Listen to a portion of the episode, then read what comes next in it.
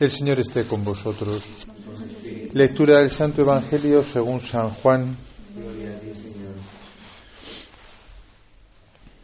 En aquel tiempo dijo Jesús al gentío, Nadie puede venir a mí si no lo atrae el Padre que me ha enviado, y yo lo resucitaré en el último día. Está escrito en los profetas, serán todos discípulos de Dios. Todo el que escucha al Padre y aprende viene a mí. No es que alguien haya visto al Padre, a no ser el que está junto a Dios, ese ha visto al Padre. En verdad, en verdad os digo, el que cree tiene vida eterna. Yo soy el pan de la vida. Vuestros padres comieron en el desierto el maná y murieron. Este es el pan que baja del cielo para que el hombre coma de él y no muera. Yo soy el pan vivo que ha bajado del cielo. El que coma de este pan vivirá para siempre. Y el pan que yo daré es mi carne por la vida del mundo. Palabra del Señor.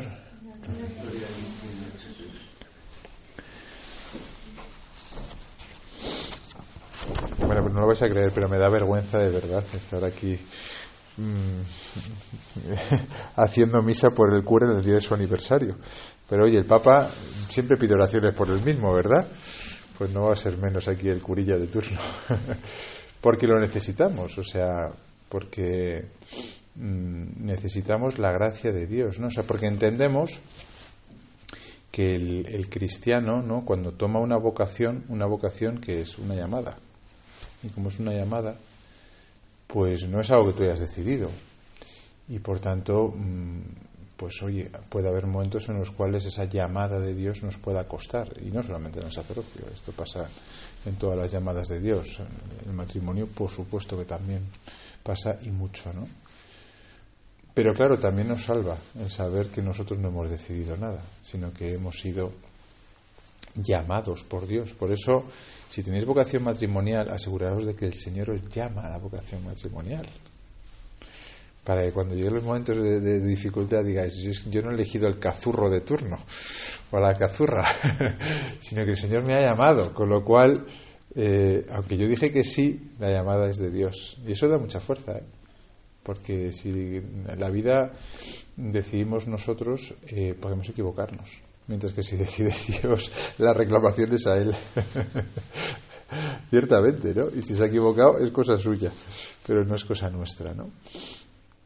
Las lecturas de hoy, que hoy, hoy toca, así, eh, providencialmente, pues curiosamente hablan, eh, si os dais cuenta, tienen la misma estructura que la misa. La primera lectura eh, nos habla de cómo este eunuco eh, eh, leía la palabra de Dios, pero no la entendía, y cómo Felipe se acerca y se la explica hasta que le lleva al bautismo, le guía. Y en, el Evangelio ¿no? vemos la otra parte de la misa. La primera parte la liturgia de la palabra, la otra parte la liturgia eucarística, precisamente. ¿no? Estamos leyendo Juan 6 esta semana, esta tercera semana de Pascua, y en, este, en, este, en estos versículos el Señor ya claramente dice lo que es el discurso que Él quiere eh, dar, y además de una manera muy clara. Porque como sabéis en los sinópticos, Mateo, Marcos y Lucas, se narra la institución de la Eucaristía, pero no hay un discurso como en Juan, que Juan no narra la, la la última cena, pero sí que tiene Juan 6 este discurso del pan de vida donde Jesús dice claramente, yo soy el pan vivo que ha bajado del cielo. Y el que coma de este pan vivirá para siempre. Cuidado cuando lees esto en la misa, que alguno ha dicho, yo soy el pan bimbo. ¿eh? yo soy el pan vivo que ha bajado del cielo. El que coma de este pan vivirá para siempre. Luego tenemos las dos partes de la, de la Eucaristía, fijaros, ¿no? que es sin duda lo, más central del, del, sacerdote. ¿Habéis visto el documental de la última cima? Sí, no, no. ¿Habéis visto el documental de la última cima? Pues os lo recomiendo. Es un documental sobre un sacerdote que murió en el año, si no me equivoco, 2009. Eh, fue la primera producción de Juan Manuel Cotelo, ¿no? que es este que hace documentales y películas muy interesantes ¿no? y muy frescas sobre la fe, frescas en el sentido de joviales. ¿no? Eh, bueno, pues era un sacerdote, se llamaba Pablo Domínguez, ¿no? que murió con cuarenta y pocos años ¿no? Eh, en la montaña. Era profesor eh, mío y era, era la verdad es que era Era un gran sacerdote, todo el mundo pensaba que iba a ser obispo, ¿no? Y quería que fuese obispo, ¿no? Y murió trágicamente, ¿no? Fue un, golpe duro para, para, todos nosotros, ¿no? Y este que era tan animado, era súper listo además, y tenía todo, la verdad es que el, el hombre lo tenía todo. Pues una vez en clase nos dijo, ¿qué es lo más importante del sacerdote? Estos son los sacerdotes carismáticos que te, que te impresiona cuando te, te, preguntan así, ¿no? ¿Qué es lo más importante del sacerdote? ¿Dónde está lo, nuclear del sacerdote? Pues el nuclear del sacerdote está en la Santa Misa. Eso es, eso es lo más central del sacerdote. La confesión también, ciertamente, ¿no? La confesión y, el, y la Eucaristía, porque en la Eucaristía está el mismo Dios, ¿no? O sea, el sacerdote es el que nos trae a Dios. De hecho, sin Eucaristía no hay iglesia y sin sacerdotes no hay Eucaristía. Luego el sacerdote no es importante porque tenga un, puesto especial, ¿no? Ni, eh, yo qué sé, ni porque, no sé, ni tenga una dignidad ontológica propia, no. El sacerdote es importante en función de, de quién es importante, claro, que es Jesús, que es la Eucaristía. Y sin sacerdotes no hay Eucaristía. En la Iglesia, gracias a Dios, sobre todo con el Papa Francisco, ya antes no, hay un proceso de desclericalización, lo he dicho bien. Es decir, que no seamos clericalistas en la Iglesia, es decir, que no creamos que la Iglesia son los sacerdotes. Gracias a Dios nos damos cada vez más cuenta de que la mayor parte de la Iglesia sois vosotros, los laicos, ¿no? Y por tanto, eh, eh, lo importante en número, y no solamente en número, sino también en fuerza, eh, pues sois, sois vosotros, ¿no? Ahora bien, siendo eso verdad que hay que desclericalizar la iglesia, ¿no? Es verdad que el sacerdote tiene un puesto de mediación que es importante. Es importante. Y para la Eucaristía no hay otro. No hay eh, Eucaristía sin sacerdocio. También es verdad la primera parte ¿no? de la liturgia de la palabra que hemos leído. ¿no? Fijaros que eh, Felipe instruye a este eunuco que iba de vuelta. ¿no? Eso de que iba de vuelta es curioso. Hay mucha gente en la vida que va de vuelta ¿no? y que necesitan que les guíen, que les expliquen la palabra de Dios. Y en ese sentido el sacerdote, no solo el sacerdote, también vosotros los laicos ¿eh? tenéis este papel. Y por eso es bueno que os forméis en la medida de vuestras posibilidades. Y yo he animado a, muchos laicos a que estudien, por ejemplo, ciencias religiosas. Oye, que son tres añitos, que te lo vas sacando poco a poco por la tarde y, te vas empapando ¿no? de, de, toda la teología cristiana en una versión por tres años que es más asequible para vosotros. ¿no? Y se disfruta enormemente, ¿eh? porque si disfrutas de la fe, disfrutas de, de estudiar también este tipo de cosas. ¿no? Por, eso, por tanto, los laicos también. Pero es verdad que para el sacerdote es algo nuclear también en su ministerio, es decir, eh, forma parte de su, de su ministerio el explicar la palabra de Dios, el guiar hasta el bautismo, como este eunuco, ¿no? Y luego es muy interesante porque cuando se bautiza el eunuco, desaparece Felipe, se lo lleva al Espíritu. ¿Qué quiere decir eso?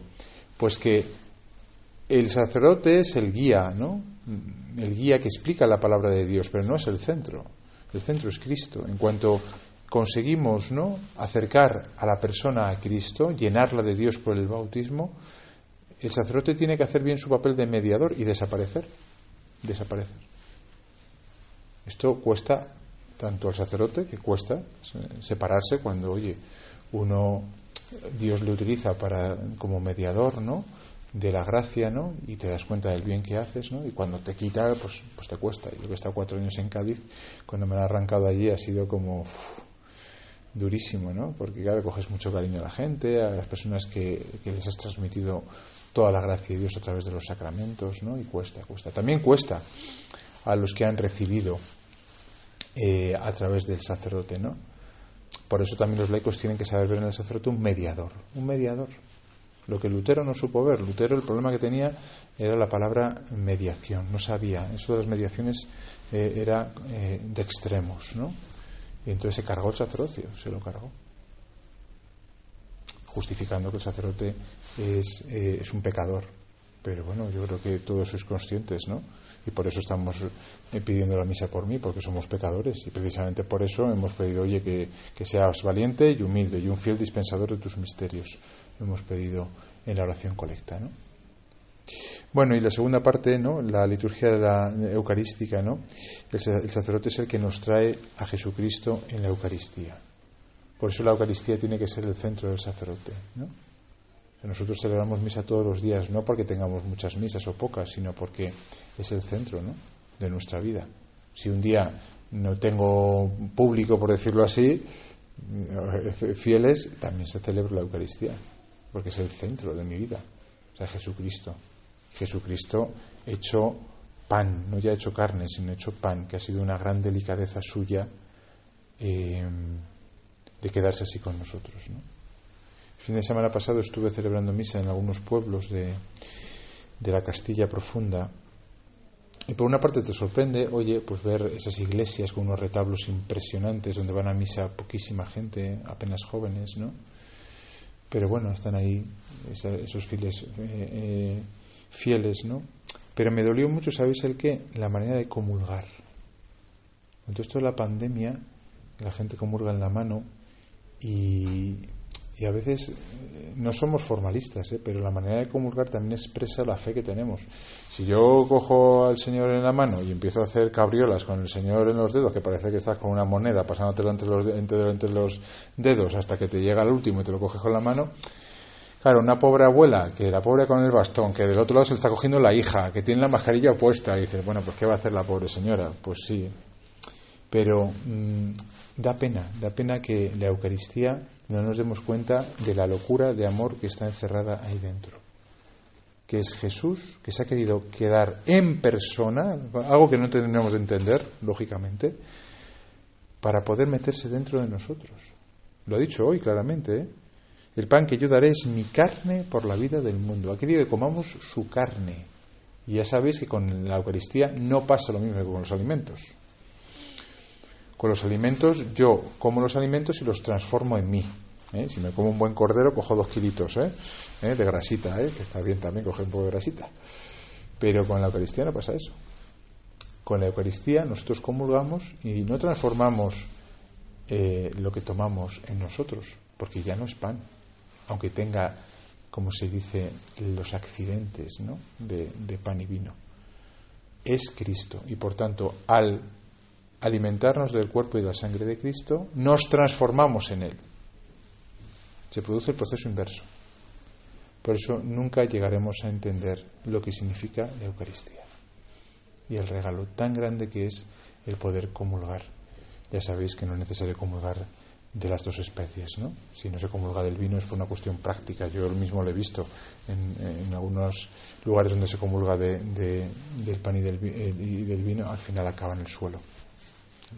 Pues si ya bastante con, el cuerpo de Cristo sufrimos los sacerdotes, ya peor eh, podría ser.